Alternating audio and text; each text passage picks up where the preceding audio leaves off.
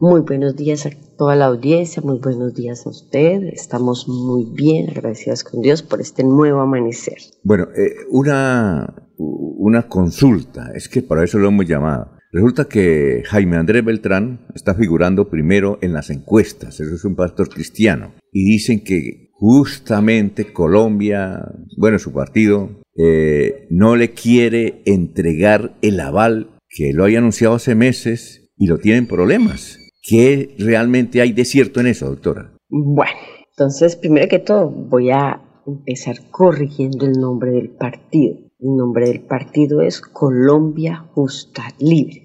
Y sobre la presunta no entrega de un aval al concejal Jaime Andrés, eh, pues es algo que no, es evidente, ni se, ni, pues, ni o sea, no voy a decir, falta la verdad. Porque resulta que en la premisa que me acaba de, o en la pregunta que acaba de hacer, sí se entregó un aval, sí se entregó un aval. Él tiene ya el aval del partido Colombia Justa Libres. Entonces, eh, falta la verdad decir que no se les quiere entregar un aval.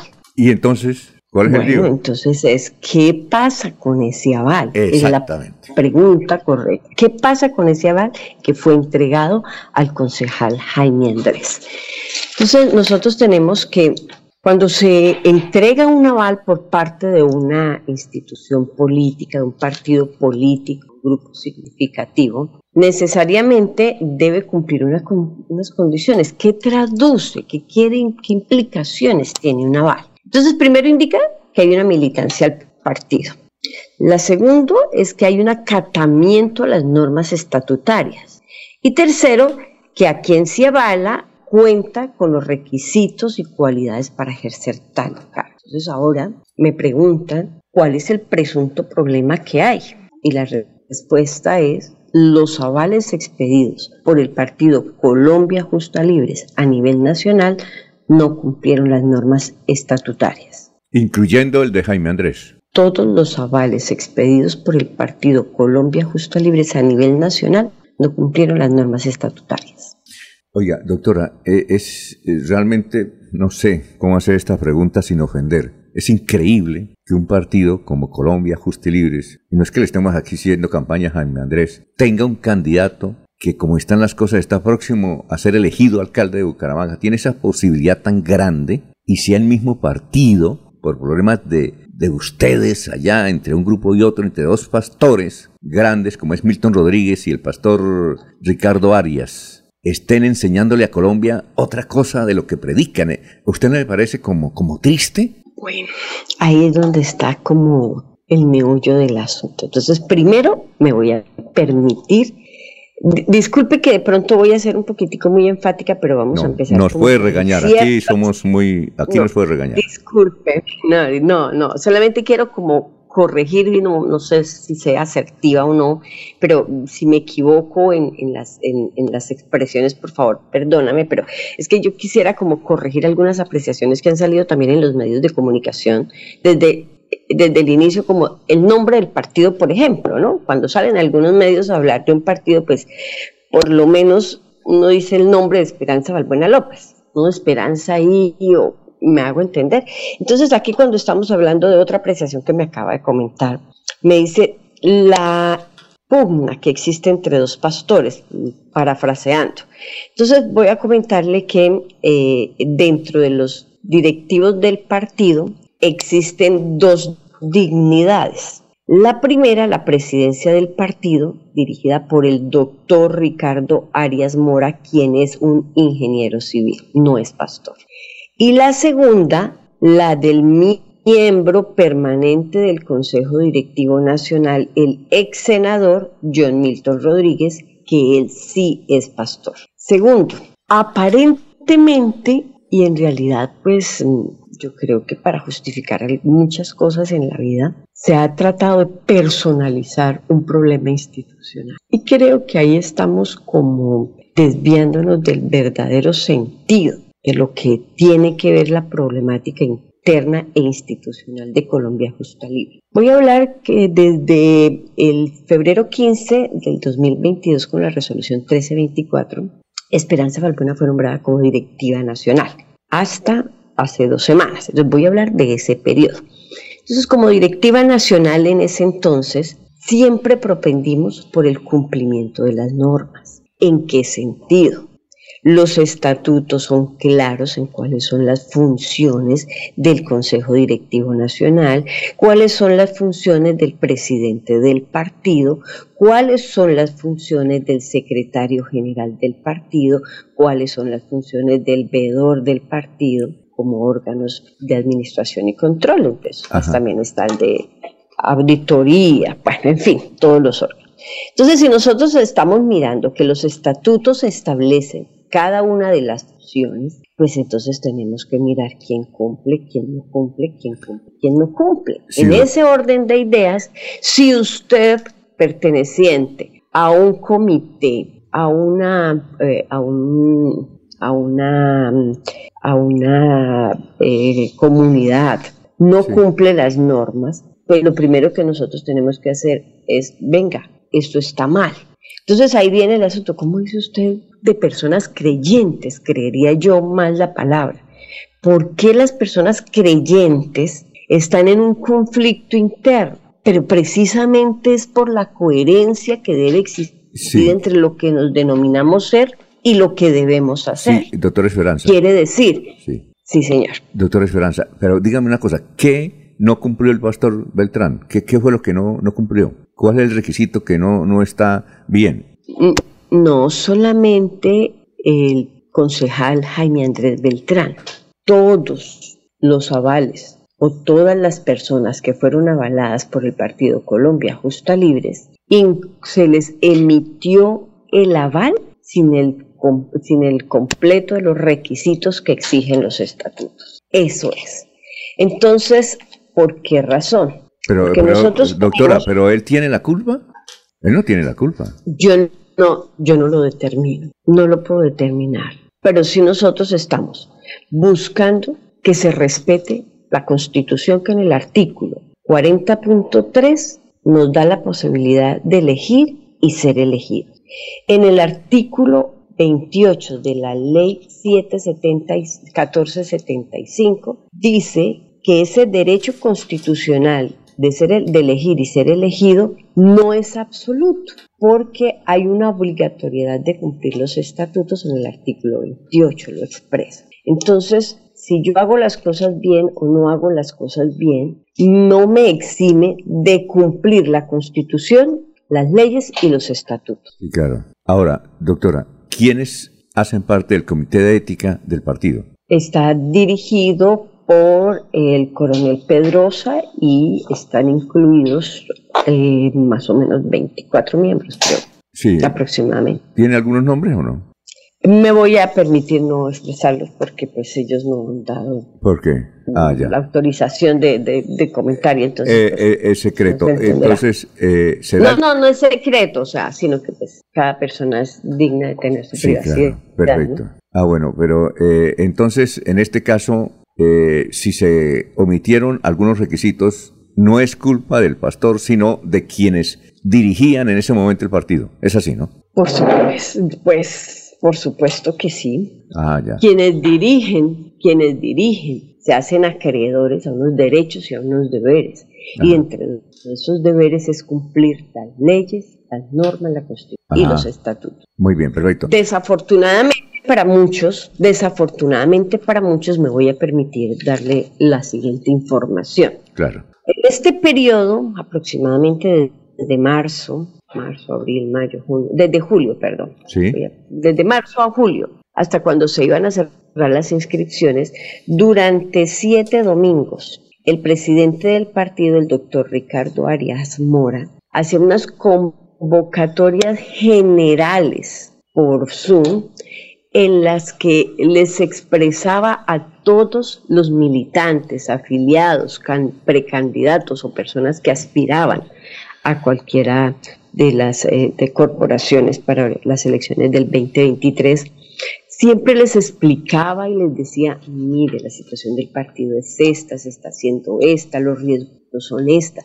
Quiere decir que cualquiera de las personas que hoy ostenta un aval de Colombia Justa Libres lo hizo voluntariamente aceptando las condiciones, porque eso ya se había dado, se había explicado, se había asistido, se decía públicamente.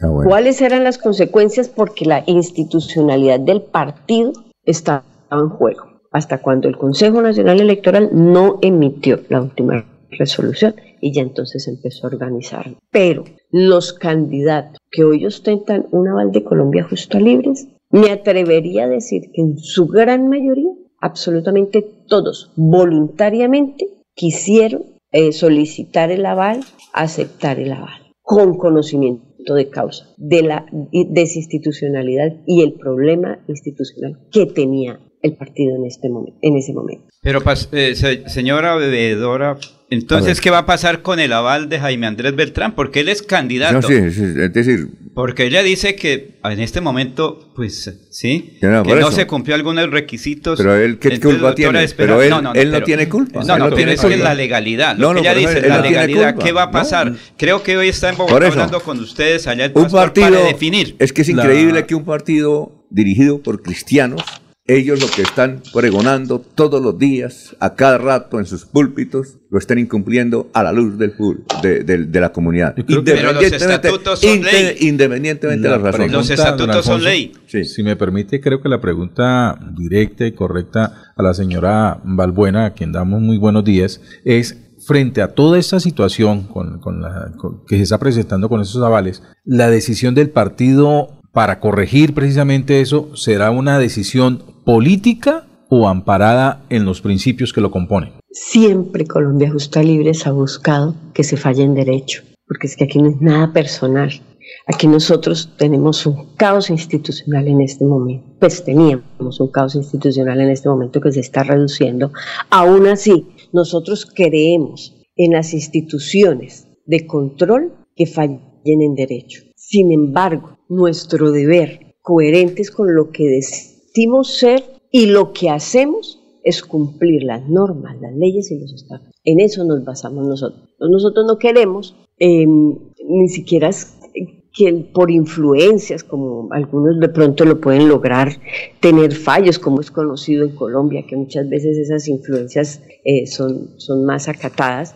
No, nosotros lo, lo que hemos hecho es justificar muy bien, basados en la Constitución, las leyes y los estatutos, qué es lo que está correcto y qué es lo que no está correcto. Porque mal haríamos nosotros propender por llamarnos una comunidad que está integrada por personas creyentes, como lo explica el artículo 2 de los estatutos nuestros, resolución 3198, que somos un partido cuya cosmovisión está basada en la palabra de Dios. Entonces, eh. con base en eso es que nosotros tenemos que actuar con coherencia.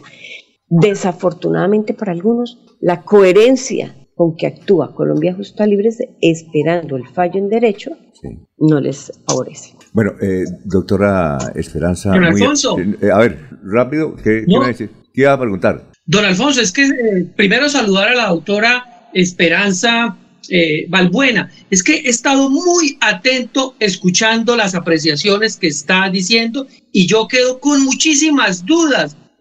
sin lugar a dudas, Jaime Andrés Beltrán, el Partido Colombia Justo y Libre tiene la oportunidad histórica de tener un alcalde de la una de las ciudades más importantes de Bucaramanga porque es que ahorita yo escucho a Esperanza y ella dice que hubo, no cumplió los requisitos él como otros candidatos, pero también en otra entrevista escuchando al señor Ricardo Arias decía era que la persona que expedía los avales él no podía hacerlo. Entonces me genera a mí unas grandes dudas, grandes vacíos, porque si el presidente del partido o el director del partido dice que la persona que expedía los avales no era la que tenía que hacerlos y ahorita escuchando a Esperanza dice que es que no sé, que los candidatos no cumplían los requisitos. Entonces, me quedan muchas dudas de lo que está pasando al interior del partido Colombia Justo y Libre. Bueno, pero lo que sucede es lo siguiente. Cuando una persona recibe un aval, se supone que ha cumplido todos los requisitos. Y cuando inicié mi conversación hoy,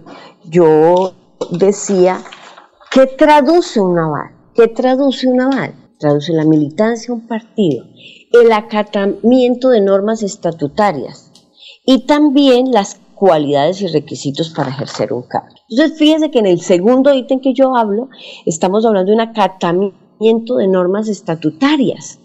Y ese acatamiento de normas estatutarias voluntariamente no fue escuchado por, por una gran porcentaje de estas personas que hoy tienen el aval de Colombia Justa Libres, porque el presidente del partido los invitaba, les decía, mire, escuchen, la situación del partido es esta, sin embargo, legalmente vamos a funcionar así, así, así. Entonces, fíjese que dentro, del, dentro de las personas que sí estaban cumpliendo legalmente absolutamente todo lo que correspondía estatutariamente, fueron 1.500 personas que se estaban inscribiendo por Colombia Justa Libres que no pudieron recibir avales. Y todo eso está constatado en el Consejo Nacional Electoral. Le voy a decir, ¿por qué no recibieron esas más de 1.500 personas aval?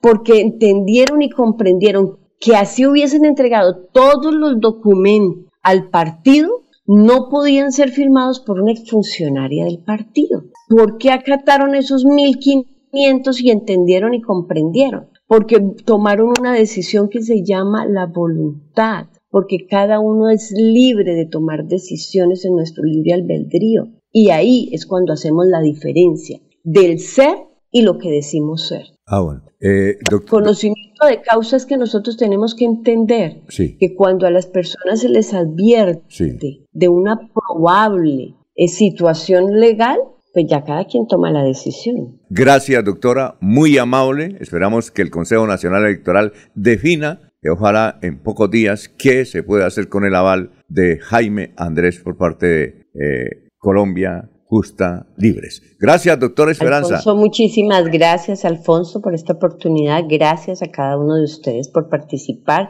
y por tener tanto interés para que la democracia en Colombia sea una fiesta. Eso es lo que nosotros queremos, que sea una fiesta. Perfecto. Que se base en el cumplimiento de la Constitución, las leyes y los estatutos de cada parte. Muy amable, doctor Esperanza. Muchas gracias. Que pase un buen día.